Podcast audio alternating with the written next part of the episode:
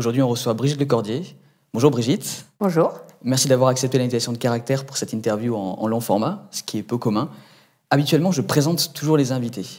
Et euh, donc, je dis un peu leur parcours, hein, ce qu'ils ont pu faire dans leur vie, mais j'aimerais euh, que tu te présentes toi-même et que tu choisisses par exemple une voix qui, euh, qui te plaît ou qui t'a porté durant ta carrière. Est-ce que tu acceptes? Je suis obligée. Pas forcément, tu veux le faire.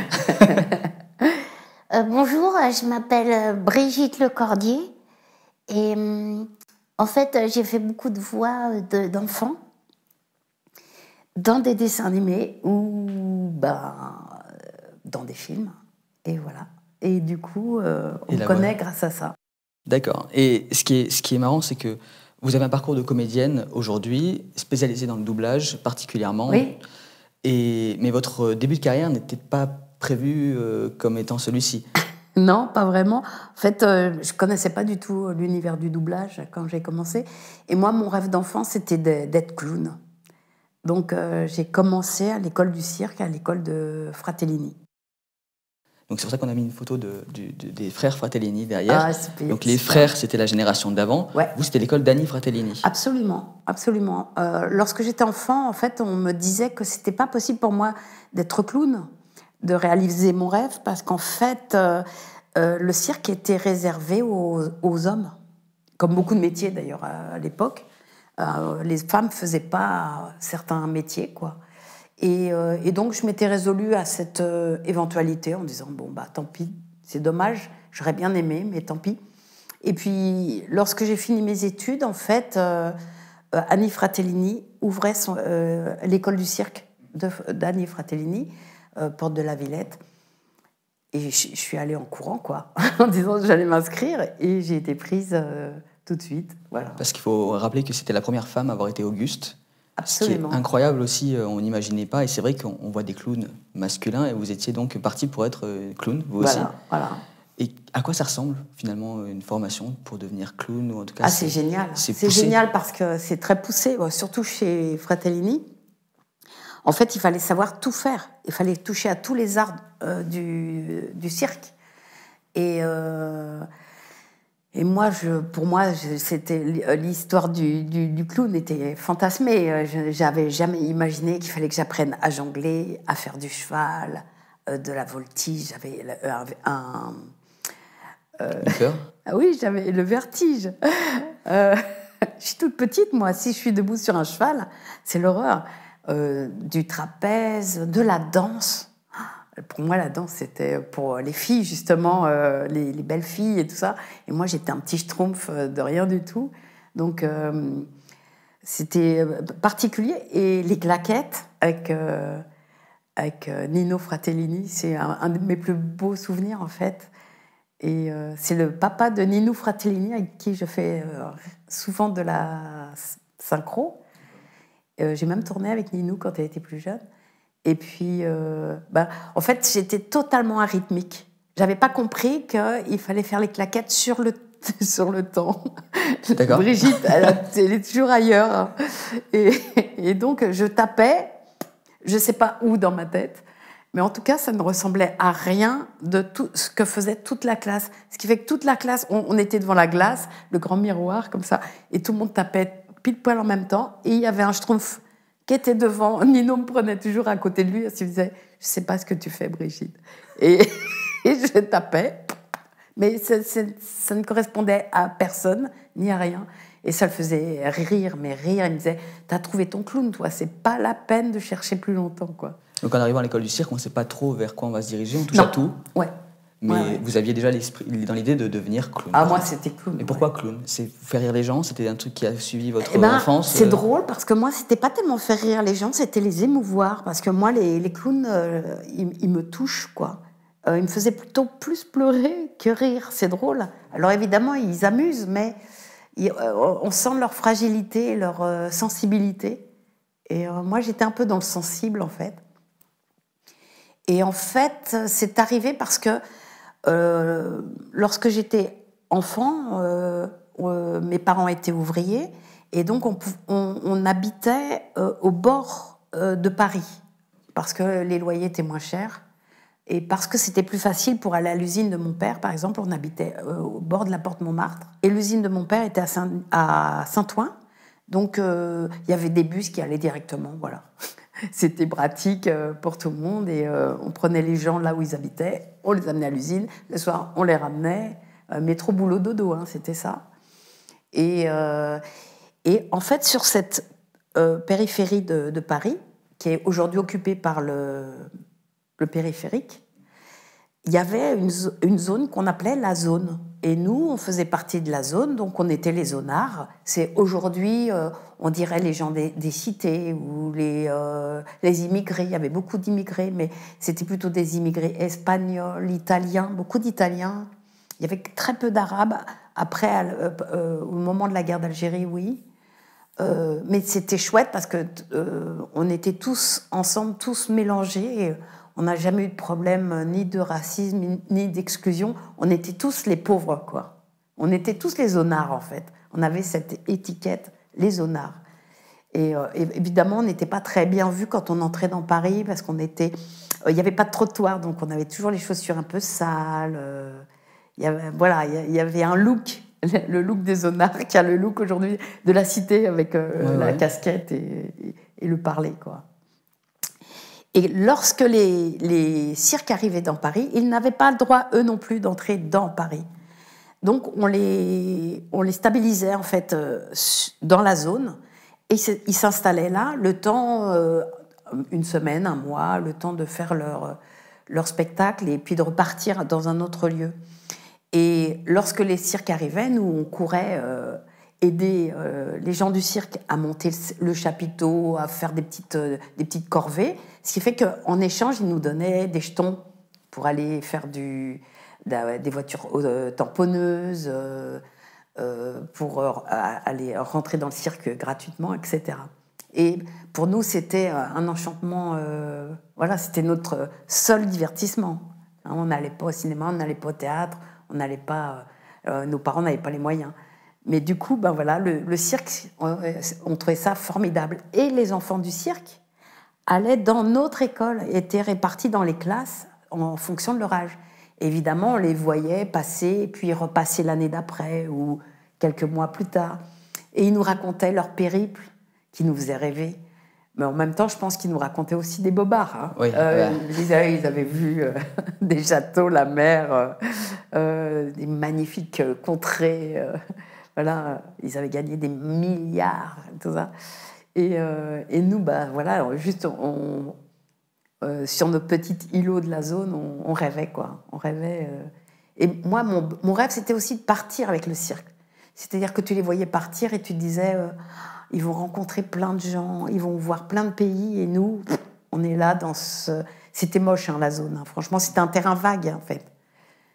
Mais on y jouait bien. hein. Il n'y avait pas de malheur, toi, mais on était. C'était pas super gay, voilà. D'accord.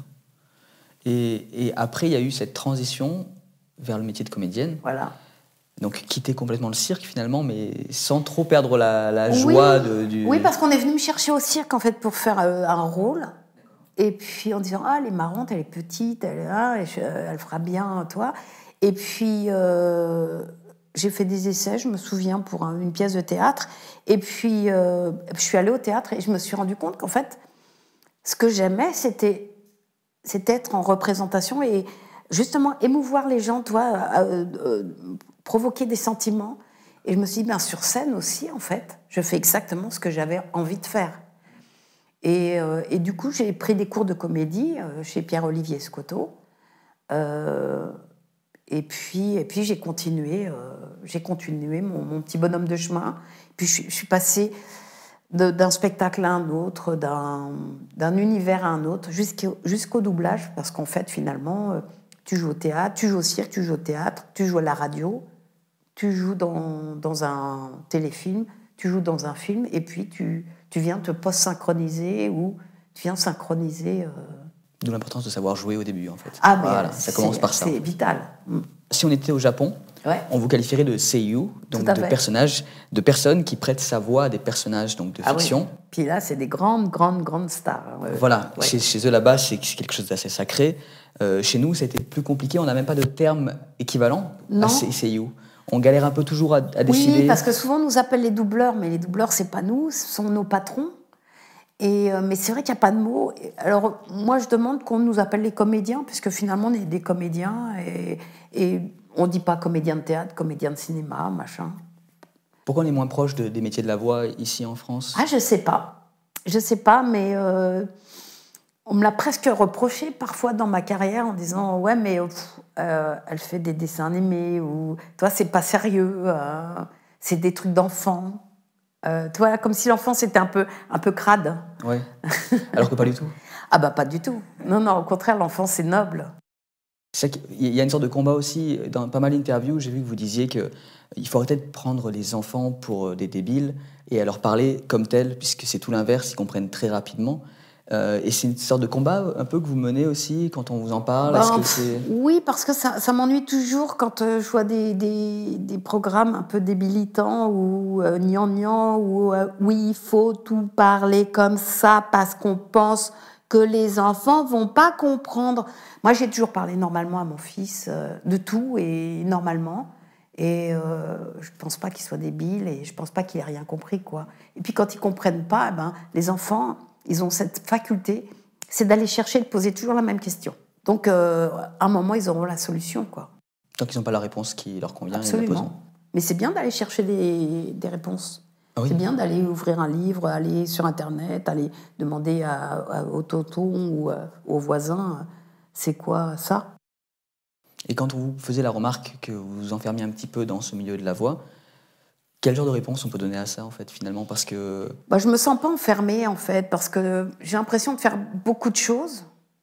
Euh, évidemment, j'aimerais plus. Aujourd'hui, j'aimerais bien retourner un peu au théâtre. Euh, j'aimerais bien euh, faire des, belles pièces et tout ça, mais c'est difficile le théâtre.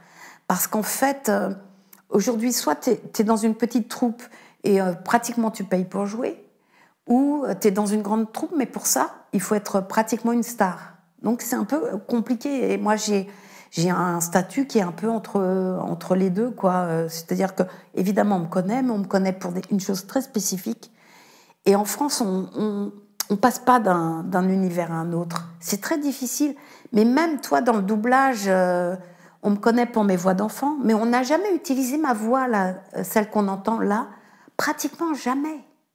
Et tu te dis, c'est dommage, peut-être qu'on est passé à côté de quelque chose ou je sais pas. Euh, c'est curieux, quoi. Évidemment, euh, quand il y a un enfant, je suis ravie de le faire et je suis ravie de l'incarner. Euh, et c'est magique parce que je ne suis pas un enfant. Et c'est un peu le, truc du clown ou, de mon métier, c'est de faire croire que. Voilà. Mais et quand c'est réussi, t'es heureux, quoi.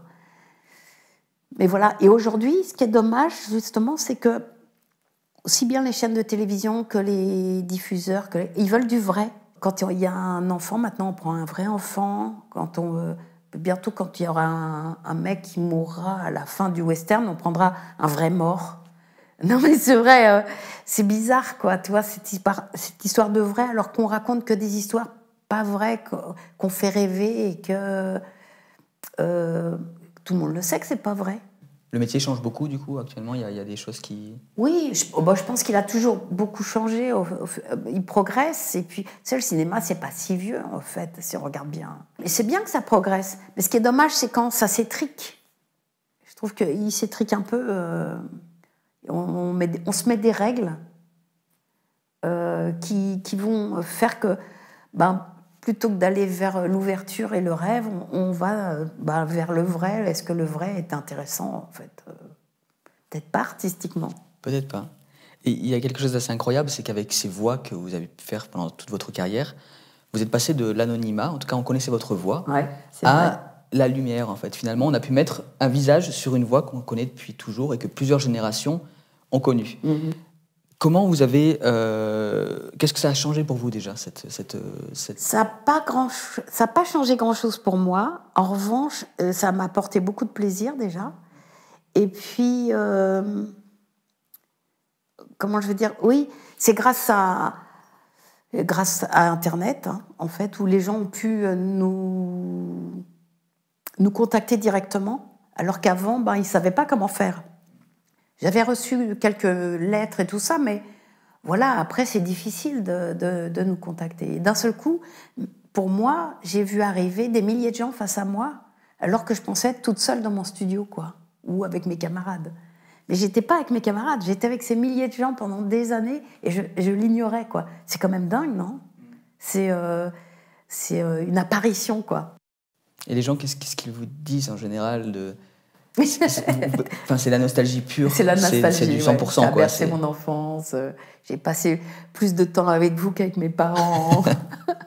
c'est terrible parfois. hein. Ouais, j'imagine. Mais J'imagine il y a être, des euh, beaux témoignages aussi parfois, euh, des, des gens euh, qui ont trouvé la force en eux à travers la force de mes personnages. Et ça, c'est- magique.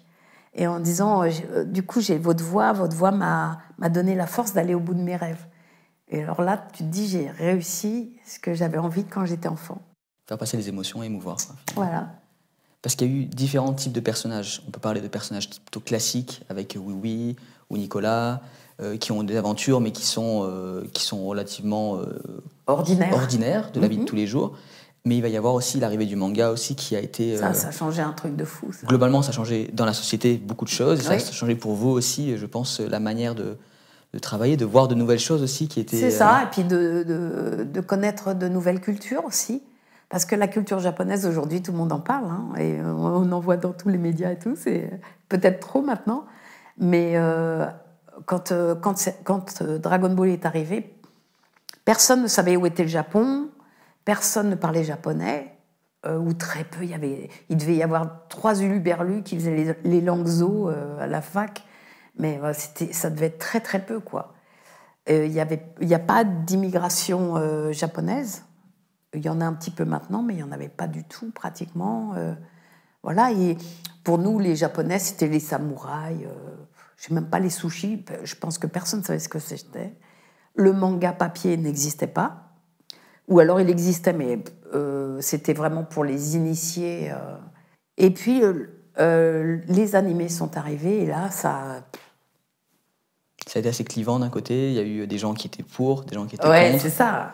C'était assez incroyable. Comment, comment on le vit, ce, ce Bah, change euh, pour moi, ça a été difficile. Il y a- J'ai eu une période très difficile où j'ai été euh, un peu euh,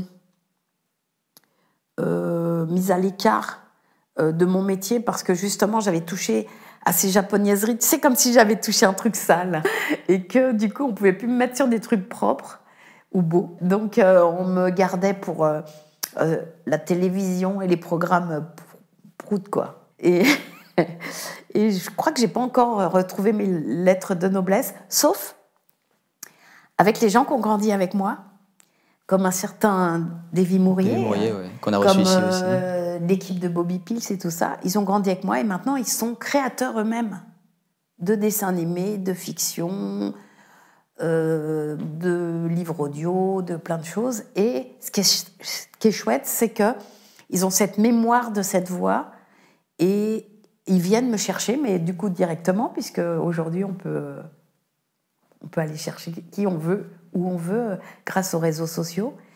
Et, je travaille avec eux et je suis bah, hyper ravie, quoi, et, euh, et très reconnaissante de leur reconnaissance. Tu comprends? Ouais, ouais, je vois, je vois, je vois. Il y, a, il y a quelque chose d'assez incroyable. Donc, on parlait de la voix de Oui Oui, on parlait de la voix de ben, Booba, de Bouli, euh, on parlait de la voix de Nicolas dans Bonne Nuit les, Petits, ou Dragon Ball plus récemment avec euh, Sangoku, euh, Sangohan, tout ça. Vous avez un fils Oui. qui a donc grandi avec une maman qui était la voix de tous ces personnages-là. Donc, euh, on pense à l'école primaire, au collège. Ah ouais.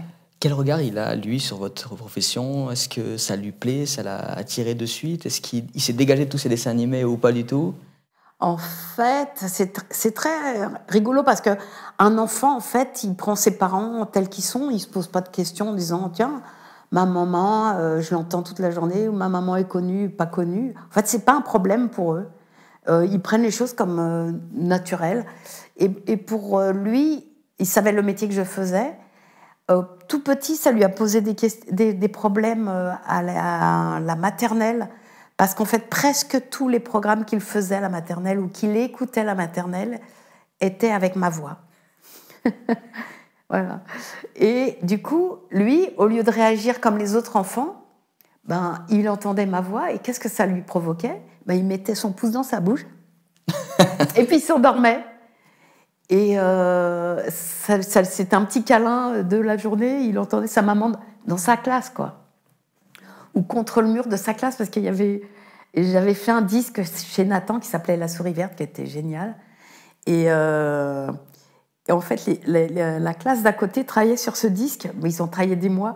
Et ils se collaient contre la cloison et ils s'endormaient contre la cloison. C'était drôle, quoi. Et un jour, la maîtresse et la directrice m'ont convoqué en me disant Mais euh, il y a un problème, hein, c'est que. Il dit toujours c'est maman. Parce qu'on disait Mais pourquoi t'es es comme ça? Et tout ça Ben, Il disait Ben, C'est maman. Et. euh, Et donc j'ai dû aller voir un psy, machin et tout. Euh, J'ai eu jusqu'au moment où euh, on a compris ce qui se passait en fait. Et je dis bah oui, en fait, vous travaillez sur quel programme? Et voilà. Et, et après plus grand, eh bien, euh, il n'avait pas la télévision à la maison. J'ai jamais eu la télévision parce que j'ai jamais eu quand j'étais enfant, donc c'était pas un média pour moi. J'ai beaucoup écouté la radio et j'ai beaucoup travaillé à la radio aussi, mais euh, on n'avait pas la télé. Et donc, il me parlait de, de- de Dragon Ball et tout ça dans la cour de récré. Et euh, je lui expliquais que c'était moi, mais lui, n'en avait pas le. il- enfin, il savait pas trop exactement à quoi ça correspondait. Pas le besoin de voir non plus? Non, non, non. Euh, et puis, ben, au collège euh, ou plus grand, enfin dans les, dans les plus grandes classes, euh, là, tu as une prise de conscience. Et puis, je me souviens, en cours de. comment ça s'appelait, ce- cette matière Nous, on appelait ça les travaux manuels. Mais Art plastique. Ouais, enfin, pas vraiment, Ouais. mais tu sais, où tu fais un peu de tout, de, de- de- de- plein de travaux différents, et notamment de l'informatique. Et, euh, et le professeur dit bah, trouve, cherchez une, euh, quel- euh, une célébrité euh, sur Internet. Et mon fils, bah, sa célébrité, c'était sa mère. C'est beau, c'est touchant aussi. Donc il, il essaye de faire euh, Brigitte Lecordier. Et là, il voit, il me fait Ah Il rentre à la maison, il me fait Maman, t'as une, t'as une page Wikipédia Tu savais? Et non, j'ai dit Ben non, je savais pas. Il me dit Si, je te jure, il y a tout dessus et tout. Et puis il découvrait sa mère à travers euh, Internet. Voilà, c'est rigolo. Hein C'est incroyable, ouais. et bah, voilà, mais sinon, pour lui, c'est- banal. Après, comme il, est, il, est- il était dans ce métier, et euh, un jour, il y avait euh, une comédienne que j'aime beaucoup, que j'estime énormément, qui s'appelle Perrette Pradier, qui avait besoin d'un jeune garçon pour un rôle, qui ressemblait beaucoup à Louis d'ailleurs. Et elle m'avait demandé s'il voulait faire les essais. Je lui ai dit, tu sais, il est timide, mais me demande pas à moi, demande-lui à lui, et puis euh, on verra. Elle lui demande, et lui, naturellement, fait Oh, bah oui, je veux bien essayer. Et il essaye, et c'est lui qui avait été choisi par la Fox. C'était un film énorme, où il y avait 700 lignes, je crois, pour commencer, c'était énorme. Et Perrette l'a formé euh, magistralement, comme d'habitude, et il s'est débrouillé euh, super bien. Et, du coup, il a fait plusieurs films. Il- C'est la voix de Bambi, c'est la voix de Plume, c'est la voix de, de plein de petits personnages comme ça quand il avait 10-12 ans. Puis après, ben, euh, son rêve à lui, c'était pas celui de devenir comédien. Il était un super musicien, mais son rêve, c'était de devenir physicien. Et aujourd'hui, il est physicien. Voilà. Ah ouais, d'accord. Bah, c'est comme quoi, il a quand même continué dans ce qu'il voulait faire. euh, Oui, oui. Mais je pense aussi pour la physique, il y a quelque chose du, du domaine du rêve. hein. Euh, tu es obligé de te projeter dans, dans l'imaginaire. Prouver des choses dans- aussi, ouais. euh, essayer d'aller plus loin où la personne a été, quoi, en fait, Et je pense qu'un un bon physicien, c'est un, c'est un scientifique qui qui réfléchit pas forcément euh, comme tout le monde, comme on lui a appris à l'école, qui réfléchit aussi avec ses rêves et avec ses, les impossibilités qui peuvent se créer dans la, la tête, dire est-ce que ça c'est possible ou est-ce que c'est pas possible? Je comprends. Pour revenir dans le milieu des voix, je pensais à Roger Carrel, Pierre Ah, ouais. euh, Marc Cassot ou Claude Chantal, qui sont des personnages qui, qui- qui- des personnes qui ne sont plus là aujourd'hui. Hum, qui m'ont ont- beaucoup apporté. J'imagine aussi. J'imagine aussi. Et qui sont aussi un peu la première génération de personnes dont on se souvient dans, les voix et qui ont accompagné, là, pour le coup, jusqu'à très tardivement, jusque dans les Bah, années 2000. Jusque-là, hein, Roger, Ouais. on vient juste de le perdre. C'est ça. Euh, C'était Dans- vraiment mon ami, quoi. Roger, ouais. Ah oui, vraiment.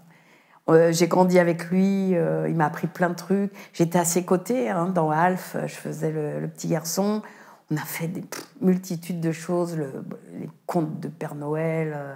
Ça crée du lien, cette Ah, profession énorme, que vous avez énorme. Il y a beaucoup de comédiens, d'ailleurs, qui m'appellent mon fils ou ma fille. tu vois, parce qu'ils ont été mes parents pendant toute une série ou pendant tout un film. Ça crée des liens, hein, c'est dingue. Plus que peut-être d'autres comédiens qui seront sur le devant de la scène. Vous avez l'air d'être vraiment euh, tous enfin, proches, en tout cas, il y a des petits groupes qui se Je créent. sais aussi. pas, quand tu es, quand t'es, euh, quand t'es sur scène aussi, ça crée des liens d'être sur scène ensemble hein, ou de tourner un film ensemble. Mais vraiment, sauf que quand tu tournes un film, en fait, il faut vraiment avoir un, un rôle important pour à vivre plusieurs jours ensemble. Maintenant, tu sais, on tourne pas, euh, une heure, deux heures. euh, c'est difficile d'ailleurs d'aller sur un tournage parce que c'est rapide, t'as pas le temps de te mettre dans l'histoire. Après, tu vois le film, tu fais ah, j'aurais pas dû faire ça ou ah, j'ai- j'aurais su, toi, mais parce que c'est comme ça. Aujourd'hui, on découpe tout. On euh, n'est pas sur des, du- euh, le temps. Or, en doublage, on est encore sur le temps parce que ben, tu fais pas 40 épisodes en une seule fois. Donc, ben, on, se, voit régulièrement, on se côtoie, on mange ensemble. Et euh, du coup, ben, ça crée des liens. Alors aujourd'hui, c'est un peu moins vrai parce qu'avec la Covid, euh, on enregistre séparément. Et je pense que la nouvelle génération va peut-être pas connaître ce que nous, on a connu, c'est-à-dire les enregistrements en groupe, en équipe, en famille. On faisait, à chaque projet était une famille, avec des gens que t'aimes, des gens que t'aimes pas, des affinités, des non-affinités. Tu vois, euh, ah, lui, je l'aime pas, lui, je l'adore. Mais j'ai eu la chance, moi, comme j'étais un peu l'enfant de service, je pense que les gens m'aiment bien en général dans mon métier et que du coup, ben, c'est quand même plus, plus sympa. quoi. Ouais, c'était en- l'ambiance de travail. Est- J'ai pas de concurrence. Tu vois. La personne avec qui j'aurais pu avoir euh, une concurrence était Jackie Berger. Or, on s'entendait super bien et c'est elle qui m'a aidé à me mettre sur les rails. Donc, c'est formidable, quoi. D'accord. Parce que les, les voix dont je vous parlais, qui sont donc plus là aujourd'hui, euh, ces personnes-là, elles ont laissé une empreinte réelle. Bien sûr. Et quand les sûr. rôles doivent être repris, euh, Roger. Carrel par exemple aussi Mhm. notamment, c'est compliqué pour la personne qui prend le relais. Ah, c'est sûr. C'est sûr. qu'est-ce que vous imaginez vous laisser que, comment, comment vous vous imaginez en fait la, la suite, l'impact que vous allez laisser sur les générations? Je sais pas. C'est une question qu'on se pose finalement quand on non, voit je ces me suis personnes. jamais qui- posé la question, mais euh, c'est difficile de se poser cette question-là, de, de, de, de plus être là. Euh, moi, dans ma tête, mais je crois que c'est euh, l'enfance qui est en moi qui dit ça. euh, moi, je suis de toute façon immortelle. Et voilà, je suis un super-héros de moi-même. C'est peut-être certainement la meilleure réponse qu'on peut trouver. Donc, je pense pas du tout au fait qu'un jour je puisse disparaître. C'est fou, hein, mais c'est complètement immature, mais. Attends, finalement. Ouais, Parce que même ne plus pas. être là, certes, mais tous ces personnages que vous avez pu incarner sont en tout cas immortels eux, puisqu'ils sont. Oui, c'est voilà. ça, ouais, quelque part, oui. Votre voix sera toujours euh, quelque part. Oui, sauf qu'aujourd'hui, tu vois, par exemple, euh, chez, euh, chez Disney, les, les voix comme Lucie Dolène et tout ça, qui sont pour moi, pff, euh, même euh, euh, Patrick Poivet, qui faisait Le Clochard et tout ça, c'est des voix, mais, mais c'est mythique, c'est magnifique et tout. Et aujourd'hui, ils réenregistrent. Alors, pour des raisons techniques, je pense, pour avoir du Dolby Stereo, tout ça. Mais en fait, on s'en fout. Ce qui est, ce qui est beau, c'est la première empreinte, quoi. C'est compliqué de, de dire euh, ben, qu'on qu'on on écrase, en fait, qu'on érase Ah pour aller vers. ouais, euh, euh, Lucie Patrick Dolène Poivet, par sera exemple, toujours aussi. Blanche-Neige. Euh, et c'est dommage parce que du coup, les, les générations d'aujourd'hui vont pas entendre ces voix-là qui sont en plus enregistrées avec des micros. Tu sais qu'il y a toujours un, un petit grain, ouais. ouais, un Ouais. grain qu'on n'a plus aujourd'hui avec euh, le, le numérique. Ouais, bah voilà. Donc on finit par disparaître quand même. Alors, Brigitte, vous évoluez dans un milieu de passionnés. Donc, passionnés soit d'animation japonaise, soit de dessin animé, soit de voix, pour ceux qui vous connaissent pour votre Ou voix. de jeux vidéo. Ou de jeux vidéo. C'est vrai que vous vous êtes mis aux jeux vidéo également. Mais on connaît finalement peu de vos passions à vous. Et comme vous êtes là aujourd'hui, je me permets de vous demander qu'est-ce qui vous, vous passionne dans la vie, vous plaît? Ben, déjà, mon métier me passionne. Bon et point. me prend beaucoup de temps. Et euh, mais sinon, euh, qu'est-ce qui me passionne? Qu'est-ce que quand vous avez du temps libre, à quoi vous passez vos journées par exemple? Ouais, ben, en fait, je passe ma journée à me balader avec mon chien, euh, à voir mon fils. à- Il y a la famille aussi qui compte beaucoup pour moi. Euh, petite famille, mais la famille. Et puis, euh, voilà, après, j'adore aller au cinéma, j'adore aller au théâtre, voir les copains jouer, euh, etc. Mais ça reste toujours dans le cadre de mon métier qui me passionne, quoi, qui prend beaucoup de temps, beaucoup d'énergie. Et... Donc le métier a eu un impact sur votre vie assez, assez fou, énorme. surprenant. En fait, c'est, euh, euh, enfin oui. En fait, moi, j'ai pas l'impression de travailler. Je suis dans mon métier et puis voilà, je, je passe d'un d'un d'un truc à un autre. Ce qui est chouette, c'est que mon métier, il est il est fait de plein de facettes. Euh, et je fais jamais la même chose. Il n'y a pas un jour qui se ressemble. Euh, un coup je suis là, un coup je suis là, un coup je tourne, un coup je joue au théâtre, un coup je fais une voix, un coup je fais une pub, un coup je fais. Et, euh, et c'est riche en fait. Et j'ai pas le temps de m'ennuyer, j'ai pas le temps de, de respirer. J'ai très peu de temps où, pour moi toute seule quoi. Et maintenant, quand j'ai un petit peu de temps, je joue à la Switch. C'est vrai Ah oui, j'ai ah, découvert Zelda. Ah oui, oui. Parce qu'il y a YouTube aussi, vous êtes mis à YouTube. Oui, c'est ça. En plus, il y a ma chaîne euh, qui prend énormément de temps et puis énormément d'énergie. Parce que euh, chaque fois que j'ai un peu de temps de libre, il faut que je, euh, je réfléchisse à des, à des sujets, à des invités. Et puis là, avec la Covid, c'était un peu compliqué parce que ma, ma, ma chaîne a un an elle a explosé quand elle est arrivée et juste après euh, le Covid. Euh, donc c'est difficile parce que tout ce que j'avais envisagé, je voulais faire des choses en public, euh, je voulais faire plein de rencontres avec mes camarades, etc., de façon amusante et pas la sempiternelle façon de se retrouver face à face, etc. Toi que ça change un petit peu. Euh, dans la mesure où on se connaît, où on peut faire des jeux, on peut, peut s'amuser, voilà. Et euh, ben, ça n'a pas été possible. Mais tout ça prend beaucoup de temps. Donc effectivement, il me reste très peu de, temps de loisirs, en fait. Et quand euh, j'ai le, peu de loisirs que j'ai, ben, moi j'adore lire. Ben, sur ma chaîne, tu as vu, j'ai une bibliothèque qui fait tous les murs. J'ai pas de mur à la maison. Il y a trois étages de. C'est bien. Il y a trois étages de livres. On ne s'ennuie jamais. Alors il y a tous les livres qu'on a lus, puis tous les livres qui restent à lire. Et, euh, et en plus, il y a une librairie en face de chez moi. Quoi. Ah, c'est le piège, ça. C'est bah, toujours un piège. C'est horrible. Il y a, alors, on parle pas de temps libre là justement, mais on, parle de, votre métier qui vous passionne. Et vous avez pu en parler dans un milieu qui est, qui, qui est peu abordé. C'est la prison pour mineurs. Et vous avez pu faire deux jours avec euh, des jeunes. Oui. Qu'est-ce que vous leur avez appris, suggéré? Quel était l'échange? Quel était le but de, cette... Euh, ça a été deux jours pour moi euh, un peu euh, extraordinaires. C'est-à-dire que je m'attendais pas à ça. Toi, on a une vision chacun de la prison, de l'enfermement, qu'on voit dans les films en fait, et qu'on voit. enfin, tant qu'on t'as pas touché à ça, tu peux pas, tu peux pas imaginer ce que c'est et encore moins pour des enfants. Là, j'étais dans une prison de 13 à 17 ans, quoi, à 18 ans. Après, ils sont majeurs et ils vont dans les vraies prisons pour euh, adultes. Et j'ai rencontré des jeunes gens, euh, toutes sortes de jeunes gens. Euh, envie de, as envie de les serrer dans tes bras, de leur donner beaucoup de réconfort. Euh, et puis tu sens à quel point ils sont paumés, à quel point ouais, ils sont perdus et puis ils n'ont pas réussi à se construire et puis que tu leur proposes un tout petit truc. Toi, Dragon Ball, c'est hallucinant ce programme.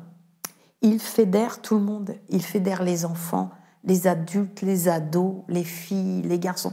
Il n'y a pas, il y a pas de frontières.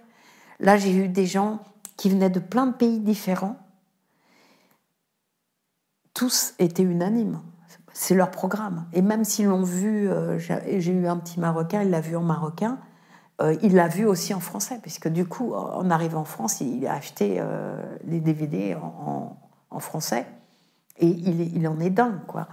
Et, et du coup, c'est un média. Ça permet de parler de plein de choses. Toi, on a parlé. Ben, on, a fait du doublage. J'aurais montré mon métier. ils étaient étonnés euh, passionnés aussi autour en disant ben, ils ont essayé, te rends compte, euh, arriver à entrer dans la peau d'un personnage. Euh, c'est très difficile pour ces, ces jeunes-là. Vous avez fait ça? Comment? C'est dans quel endroit? J'étais dans, dans une prison près de Lyon. D'accord. Et franchement, l'encadrement m'a sidéré parce qu'il y a des animateurs, des. On dit pas animateurs, on dit éducateurs, des éducateurs, des, des, des, surveillants, etc. Tous sont hyper bienveillants avec la dureté que, c'est, hein, parce que c'est pas des gamins, ils sont pas mignons. Hein. Euh, eux, ils ont vécu des choses très dures, où ils sont dans des milieux très hard, euh, des milieux de la drogue, de, de, qu'on peut même pas imaginer si jeunes. Et, euh, et du coup, leur, leur langage, leur façon d'agir, d'être, est pas, est pas tendre, et pas toujours tendre. Et, pas... et vis-à-vis de moi, ça a été. Ils étaient émerveillés. J'étais un peu Dieu sur terre, quoi. Et je me suis rendu compte de l'impact qu'on avait quoi avec ce, petit dessin animé. Tu te rends compte C'est un truc de fou, quoi. on peut pas, on peut pas imaginer ça. Et du coup, on n'a plus parlé de choses profonde avec eux euh, ben, de la place, euh, de leur place dans la société, la place des personnages dans la société, ce que c'était que la solidarité, ce que c'était parce qu'il y a tout ça dans Dragon Ball, hein. Euh, la femme, les, relations entre les gens, un qui t'explique que ben lui, il préférait être tout seul parce que dès qu'il avec quelqu'un, ben il n'accepte pas que le regard ou la critique de quelqu'un d'autre. Donc lui, il cogne euh, directement, quoi. Donc euh, bah, il va travailler là-dessus en prison, malheureusement, euh, parce qu'il a dû faire une grosse connerie. Un, autre qui... les surveillants pensaient qu'il ne parlait pas français et qu'il avait du mal à, s'exprimer, tout ça. face à moi, il était seul. Et on a travaillé sur un petit dessin animé avec des petits cochons. C'était deux petits cochons qui veulent visiter Paris. Et moi, je faisais un petit cochon et lui fait un autre petit cochon. Et le môme, euh, enfin le môme, le jeune homme, euh, lit couramment le français, parle avec moi comme si euh, on, se connaissait depuis toujours, etc. Et les, les, les, gens étaient sidérés en disant mais incroyable parce qu'on ne sait pas son nom, c'est un mineur, comment je veux dire. Lié à l'immigration. Ouais, c'est ça. Euh, et donc, on ne sait pas d'où il vient ni rien. Et là, d'un seul coup, il s'exprimait super bien. tu vois, et, euh, grâce à un dessin animé, quoi. Ça a débloqué quelque chose chez Ça a débloqué quelque chose. Je pense qu'après, il parlera plus aux, aux éducateurs de la même façon. Enfin, j'espère, j'espère. J'espère pour lui, parce que du coup, ils pourront lui apporter euh, des choses positives, quoi. C'était une démarche de la prison de, de vous faire venir Oui, oui, oui. Mais en fait, ce qu'on ne se rend pas compte, c'est que euh, là, je dis bravo, bravo euh, à l'État, hein, qui, pour ces jeunes gens, euh, ben, je ne sais pas si c'est pareil partout, mais dans cette prison-là, un petit jeune a quatre personnes qui s'occupent de lui par jour. Donc ça, ça, ça, nécessite énormément de, de, de, de, fonds. De fonds. Mmh. et puis d'engagement. Euh, de l'État par rapport à cette jeunesse qui est un peu perdue et qu'on a envie d'aider à, retrouver un chemin euh, où ils vont s'éclater, etc. Quoi. Il y a un gamin euh, paumé de chez paumé, qui est très jeune, qui a déjà un enfant, qui a, voilà, il a dû faire des conneries pour essayer de subvenir à ses besoins. et on discute de culture, de choses comme ça, et euh, au bout d'un moment, il me dit Je le regrette de pas avoir passé mon brevet. Je dis Mais attends, t'es jeune, hein. on s'en fout si tu passes ton brevet à 20 ans, à 25 ans ou à 30 ans. Euh, d'ailleurs, dans la vie, on ne demande jamais à quel âge tu as passé ton bac ou à quel âge tu as passé ton brevet. On dit T'as ton brevet? Ben, C'est génial. Je dis Mais passe ton brevet. Et en partant, quand il est reparti avec le maton euh, dans, sa cellule, je vais passer mon brevet. C'est super, quoi. Et je ne sais pas si ça marchera, je ne sais pas si j'ai réussi à leur apporter beaucoup. Malheureusement, à cause de, la, situation euh, sanitaire du moment, j'ai pas pu les voir tous. Je voulais les voir tous, c'est pourquoi j'étais restée deux jours parce que pour faire des équipes. Et là, malheureusement, j'ai dû les voir un par un pour pas pour pas propager euh, l'épidémie si jamais moi j'étais ou eux euh, contaminés quoi. Donc il y avait les distances, il y avait euh, les masques, machin. C'est un peu particulier quoi, de, faire du doublage avec un masque. Euh, voilà. Mais malgré tout, on a réussi à communiquer, à, à vivre des belles choses ensemble, des bons moments. Des... Moi, ça m'a beaucoup touchée, hein. beaucoup, beaucoup. J'étais très émue en sortant de là et toute cette envie qu'ils s'en sortent. En dire, mais pourvu qu'ils aient la force de sortir de, de ces bêtises-là. quoi. C'est finalement l'enfance qui est encore. euh, Enfin, c'est pas, on n'est pas dans le dessin animé justement là. On est sur Là, la concret, réalité, euh, elle est dure. hein. Ça fait partie des sujets à aborder aussi. Et c'est dans une interview, vous parliez justement de tous ces sujets qu'il faut aborder avec, euh, avec les jeunes. Ouais. Et c'est pour ça que vous acceptez souvent des projets qui sont totalement à l'opposé, aux antipodes l'un de l'autre. Oui, c'est vrai. Par exemple, on parlait de David Moyer tout à l'heure, dans La Petite Mort, il aborde le sujet de la mort, Ben, c'est hyper de la important. maladie. Oui. Ça fait partie de ces choses. C'est hyper important, on n'en parle jamais. Les enfants malades, il y en a plein.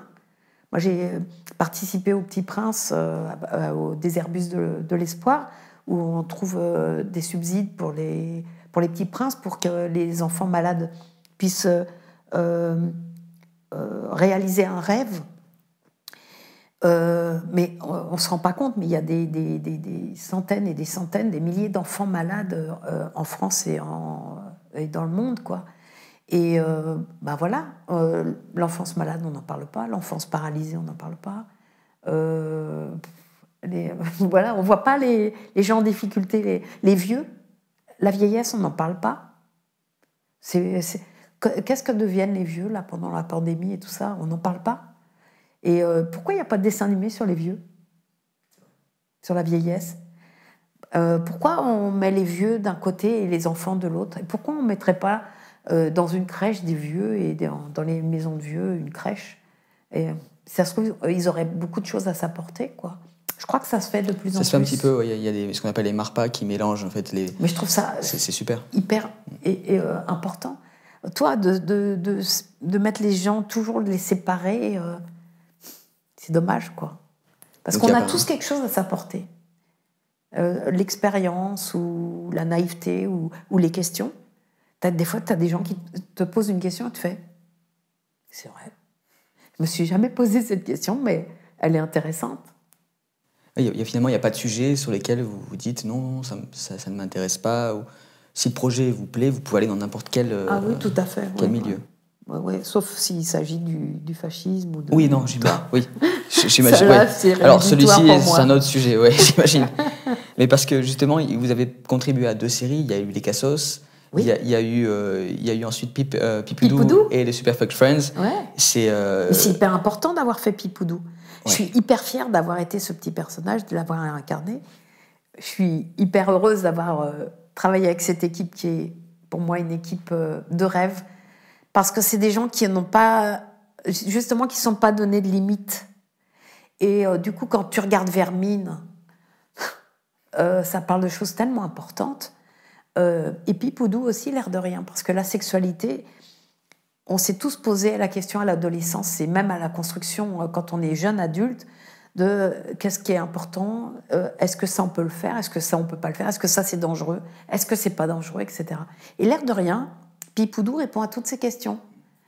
pour, pour résumer un peu Pipoudou, donc c'est un petit personnage un peu, un peu indéfinissable en termes de. Euh, je crois que c'est un hamster c'est un rose, hamster, un hamster rose, voilà. tout nu. Tout nu, tout nu. Et qui, euh, finalement, c'est une série qui s'adresse aux plus de 18 ans, puisqu'il y a même un Oui. avertissement Ah ouais, pour, les, ouais. pour, les, pour les plus jeunes, et qui euh, raconte, dans un excès d'humour euh, un peu trash parfois, vrai, trash. euh, les questions de sexualité. Ouais, c'est ça qui, c'est une éducation sexuelle à Pipoudou. Voilà. Mais bon. le problème c'est qu'il fréquente que des fuck friends. Voilà.